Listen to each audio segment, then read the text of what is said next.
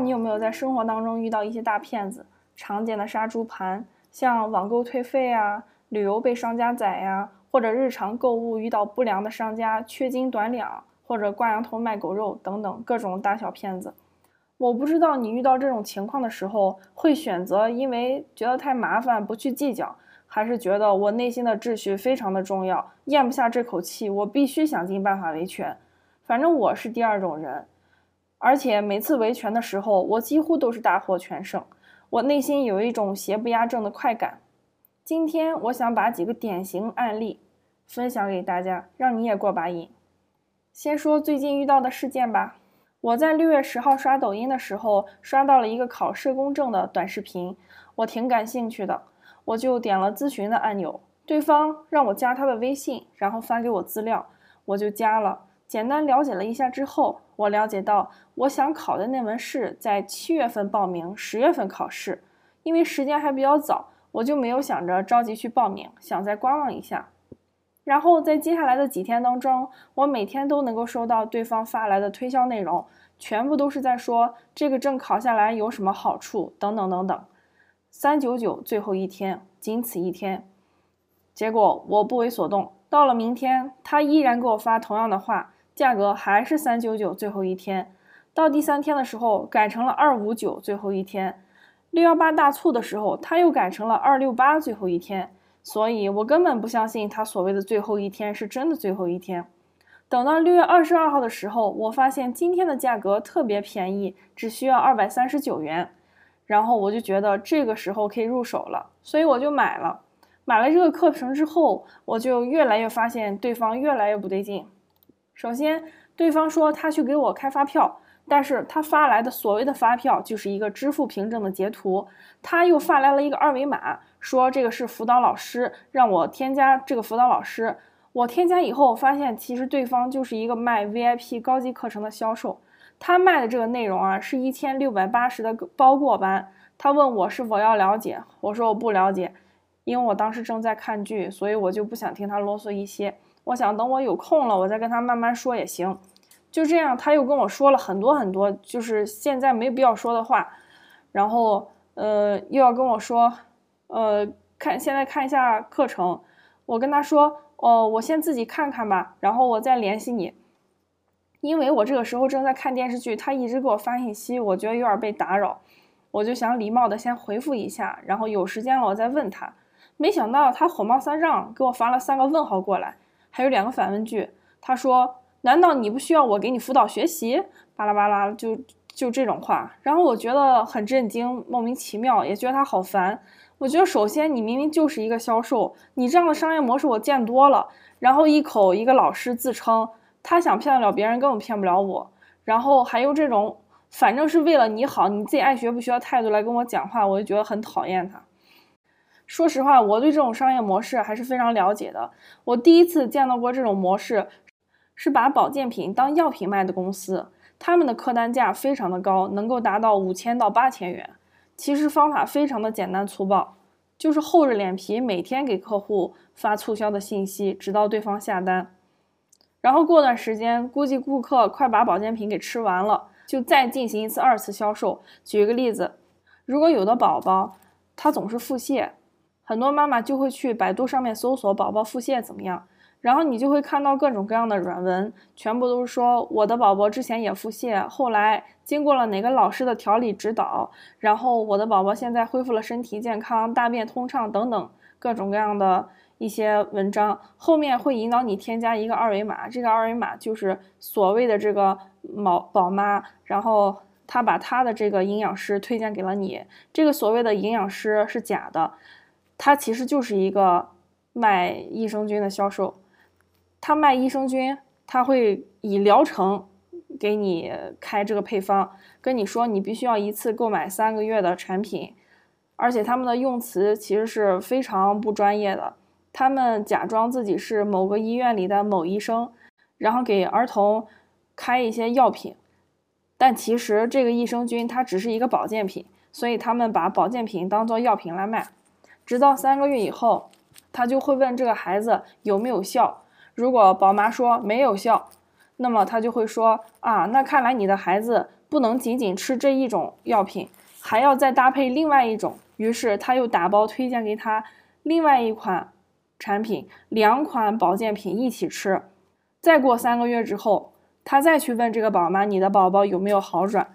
宝妈说：“还没有好转。”于是，这个所谓的医生就会跟他说：“你还要继续再吃，再吃一段时间，短时间之内不会见效的，长时间才能够变得更好。”就这样周而复始，直到宝妈真的不相信他说的话。发现他是个骗子，把他拉黑，这波韭菜才算割完了。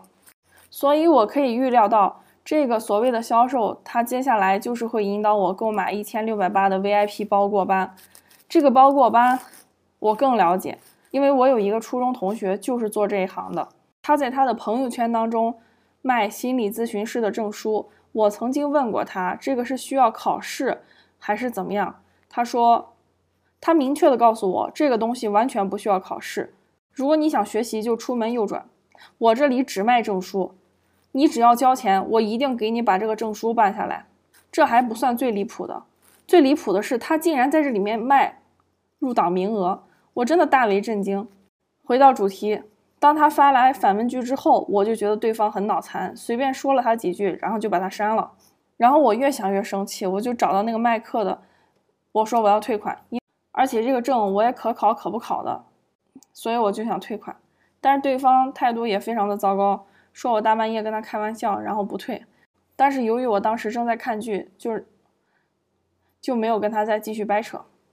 直到前几天，我想闲着也是闲着，我就用他们的 APP 学了一些课程，学着学着我就想搜一下，到底是几号考试的时候，发现六月十九已经考完了。但是我又想，会不会是网上的信息不够准确呀？因为我明明得知另一个销售跟我说七月报名，十月考试啊。但是鉴于我已经购买了这一家的课程，所以那个销售我就给删掉了，我也没有办法确认这件事情。于是我就想，那我再去网上找一个卖课的机构问一下就好了。结果网上搜出来的几个卖课的人，跟我买的这个全都是一个机构的。我只问他一个问题：什么时候考试？他就是顾左右而言他，不告诉我。当我告诉他我已经购买你家产品，想问一下几号考试的时候，他竟然回复我：“你已经买了，你跟我说个屁啊！你去问你的销售呗。”我真的很震惊，我觉得这家公司从里到外简直都是烂透了，服务极差，并且我还从网上查询到的信息得知，社工专业的证书明年可能就不能考了，需要什么？可能会需要相相关专业的人才能够考，我们这种不相关专业的人可能没有资格考试，所以我更加明确对方就是大骗子的事实。两百多块钱虽然不值得，但是我，但是我觉得他们破坏了我的内心秩序，我必须想尽各种方法去举报他们。首先，我打了税务局的电话举报他们卖东西不开发票，其次又打了市民热线。举报他们考试已经考完了，还买给我课骗钱，要求退款。过了很长时间，幺二三四五联系到我说已经受理了举报，让对方联系我退费。他们答应退费了，但是他们想尽各种方法要克扣我的钱。有很多事情我已经尽力了，这两百三十九块钱我也没有办法全部都要回来，所以我就更想把这件事情分享出来，告诉大家一定要擦亮眼睛。尽可能的减少被骗的可能性。我总结了几条避免被骗的方法，大家可以参考一下。第一，如果你在新媒体平台上，比如说抖音、小红书、快手等等各种各样的地方看到了广告，不代表这个平台对广告销售的东西承担了相应的责任。这些平台也要赚钱，所以他们的审核只是审核在该平台方面，在该平台上面投放广告的页面。这些内容是不是有违反广告法呀，以及有风险的地方？但是对于销售背后的这些售后以及他们的产品，他们是不做任何保障的。所以说，在这些平台上选择购物，第一，能不加微信就不加微信，因为你一旦引流到微信上面，这个平台不存在任何的责任，你的权益就得不到保障。其次，不要因为对方态度恶劣。你觉得他很愚蠢，你很生气，你就把对方的微信删掉，一定要注意保留微信的聊天记录。如果你看着对方实在是很不顺眼，那么你就把他拉黑，但不要删除，因为拉黑之后可以解禁，会利于你收集证据，又不会收到对方的微信，避免了他的骚扰。第三，不要相信对方在微信当中跟你说的任何广告语，因为他们在这里说的话是不受广告法保护的。他们随便想用，我就是最好的、最牛的，他们就怎么用。就算有这个产品的需要，你也一定要从各个细节从头到尾的捋一遍。比如说考证这个事儿吧，什么时候考？几号报名？需要考几门？上课的方式是什么？上课时间是什么？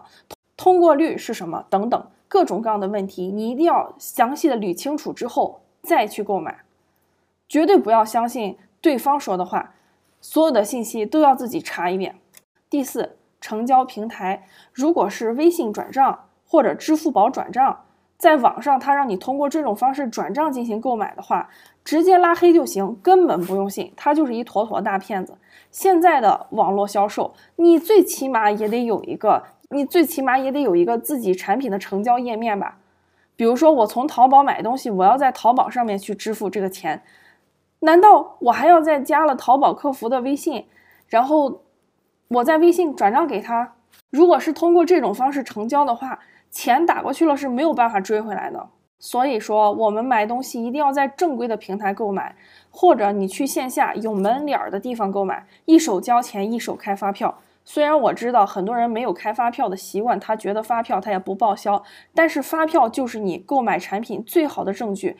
是有助于你维权的一个最好的证据，并且如果你购买一些比较虚拟的东西，比如说呃课程以及服务等等，不是这种呃衣服啊鞋子，我们可以看得到摸得到看得到摸得着的东西，那么你最好在销售的过程当中进行录音，或者说要求对方签合同，把所有对方的责任以及你购买的项目全部都落实到纸面上。这样的话，有助于你的维权，还有防止被骗，是有好处的。